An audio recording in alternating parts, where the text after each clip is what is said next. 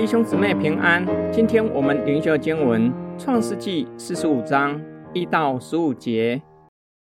约瑟在左右站着的人面前情不自禁，吩咐一声说：“人都要离开我出去。”约瑟和弟兄们相认的时候，并没有一人站在他面前，他就放声大哭。埃及人和法老家中的人都听见了。约瑟对他弟兄们说：“我是约瑟，我的父亲还在吗？”他弟兄不能回答，因为在他面前都惊惶。约瑟又对他弟兄们说：“请你们进前来。”他们就进前来。他说：“我是你们的兄弟约瑟，就是你们所卖到埃及的。现在不要因为把我卖到这里，自忧自恨。”这是神差我在你们以先来，为要保全生命。现在这地的饥荒已经两年了，还有五年不能耕种，不能收成。神差我在你们以先来，为要给你们存留余种在世上，又要大施拯救，保全你们的生命。这样看来，差我到这里来的不是你们，乃是神。他又使我如法老的父。做他全家的主，并埃及全地的宰相。你们要赶紧上到我父亲那里，对他说：“你儿子约瑟这样说：神使我做全埃及的主，请你下到我这里来，不要单言。你和你的儿子、孙子，连牛群、羊群，并一切所有的，都可以住在歌山地，与我相近。我要在那里奉养你。”因为还有五年的饥荒，免得你和你的眷属，并一切所有的都败落了。况且你们的眼和我兄弟卞雅敏的眼，都看见是我亲口对你们说话。你们也要将我在埃及一切的荣耀和你们所看见的事，都告诉我父亲，又要赶紧的将我父亲搬到我这里来。于是。约瑟伏在他兄弟卞雅敏的景象上哭，卞雅敏也在他的景象上哭。他又与众弟兄亲嘴，抱着他们哭。随后弟兄们就和他说话。约瑟再也无法忍住激动的情绪，放声大哭，连埃及人和法老家里的人都听见了，并且承认他就是被卖的约瑟。哥哥们惊吓到说不出话来。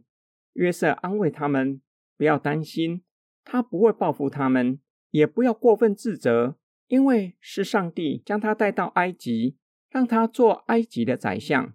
约瑟成为拯救以色列家的渔民，借着他保全以色列家的性命，又要让埃及人和其他国家的人民蒙拯救。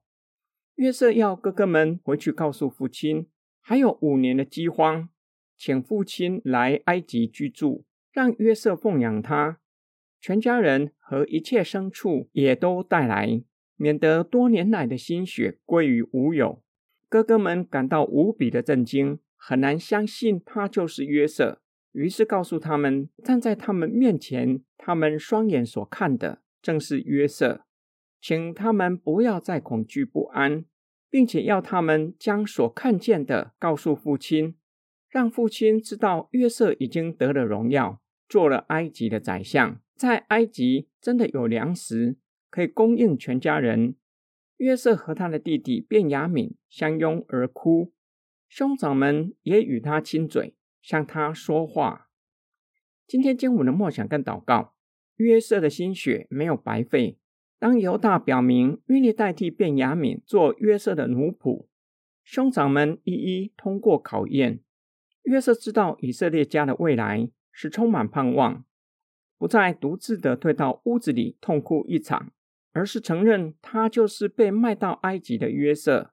哥哥们感到无比的震惊，不敢相信眼睛所看见的。约瑟没有否认哥哥将他卖到埃及的事实。恶行不会因为有好的结果就成为善行，他们已经尝到恶果，更需要认罪悔改。约瑟也告诉他们，不要自忧自责，不要担心约瑟会报复他们，因为背后有上帝美好的旨意。良善的神能够扭转罪人的恶意和恶行，成就上帝良善的旨意。约瑟连续三次告诉哥哥们：“不是你们猜我来，而是上帝。他先成为以色列家的渔民，使得以色列家的性命被保全，大施行拯救。这是约瑟从只想忘记，进到愿意真正宽恕的关键。哥哥们的恶意和恶行是真实的。”让约瑟陷入痛苦的光景。然而，神的旨意是良善的，为要保全以色列全家，更是让以色列家成为生命共同体。每一位基督徒都是神从世人中间拣选的渔民，从原本要承受地狱的刑罚中拯救出来的渔民，并且透过我们，让家人、好友和不认识的人也蒙拯救。我们一起来祷告，亲爱的天父上帝，感谢你将我们从罪恶中拯救出来，使我们得着永远的生命，并且赐给我们大使命，向还不认识你的人宣讲天国的福音，使他们也因着信靠主耶稣基督，得着永远的生命，享受在神国度里与神永远同在的福乐。我们奉主耶稣基督的圣名祷告。阿门。